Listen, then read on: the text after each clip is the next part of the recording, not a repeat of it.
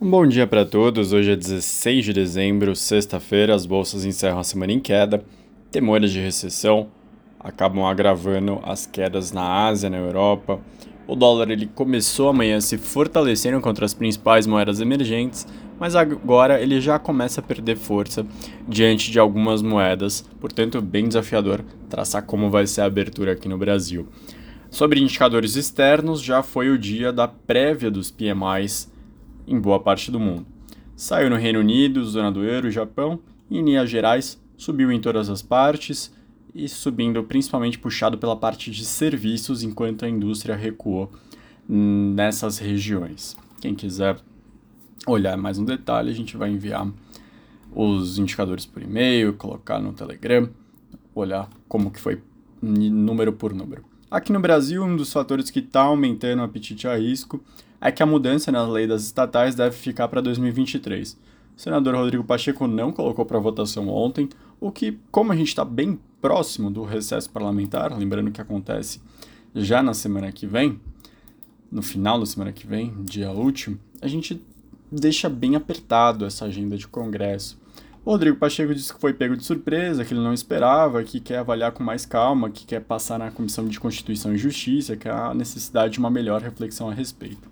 Sobre a lei das estatais, as mudanças que foram feitas, elas têm um potencial de abrir cerca de 587 cargos, levantamento do Estadão, o valor fez até um levantamento um pouco maior, 600, mas de qualquer maneira é um valor alto, de cargos com 272 vagas em diretorias executivas, 315 postos em conselhos de administração, salários milionários. O menor dos salários é de 214 mil anuais, enquanto a maior é a da Petrobras, 13 milhões por ano. Diante da trava na PEC da transição, que pode ser desidratada, algo que o mercado responderia super bem, se diminuir o prazo, diminuir o valor, o PT começa a ameaçar o apoio à reeleição do Lira. Por que, que é importante ficar atento a isso? Caso o Lira sinta essa adversidade do governo e o PT de fato trabalhe para a eleição de algum quadro do MDB, fala-se no Isnaldo Bulhões, do próprio Alagoas, mesmo local do Arthur Lira, a gente já viu um episódio parecido acontecendo no governo Dilma, quando ela bateu de frente com o Eduardo Cunha. Obviamente, o, o Lula ele tem uma noção muito boa de que isso foi extremamente prejudicial para Dilma e não quer repetir o mesmo episódio. Portanto, muita água ainda vai rolar, mas de qualquer maneira parece que está bem difícil botar a PEC da transição nesse final de ano.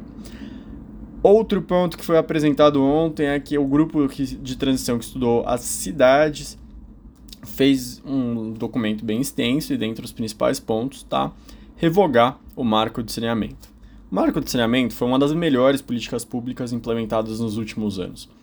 Independente do partido político que passou desde a redemocratização, o avanço no saneamento básico no Brasil ele foi muito ruim, muito tímido em níveis preocupantes. O Brasil ele tem uma quantidade de pessoas sem saneamento básico é bem elevada ainda para um país emergente, mesmo sendo emergente ainda é um nível elevado.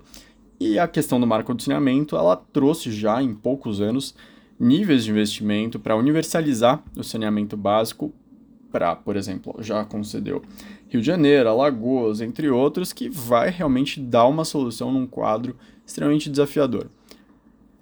O grupo das cidades da transição do governo Lula fala para revogar esse, o marco, o que daria uma insegurança jurídica gigantesca e atrasaria ainda mais a solução de um dos maiores problemas do Brasil.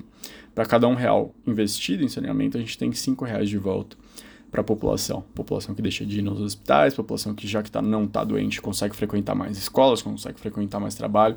É uma qualidade de vida melhor para a população brasileira e uma devolução para a população como um todo bem melhor.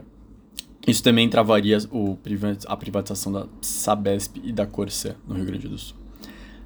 Outro ponto, Lula definiu um pouco mais o seu time. Ele falou que o Camilo Santana vai ser o seu ministro da Educação. Camilo Santana que vem do Ceará, um, um estado destaque no Brasil na gestão de educação. Camilo Santana foi um governador muito bem visto por uh, avaliadores de políticas públicas nos últimos anos. Tem tudo para fazer uma ótima gestão no Ministério da Educação durante dois governos do Ceará, ele justamente teve destaque na parte da educação, ele conseguiu ampliar a quantidade de escolas em tempo integral aumentando ainda o destaque do Ceará na questão de educação. E por fim, Lula, na reta final de formação do Ministério, definiu que o trio de articuladores políticos deve ser formado por Alexandre Padilha no comando da Secretaria de Governo, José Guimarães na liderança do, da Câmara dos Deputados e o senador Jacques Wagner na liderança do governo do Senado.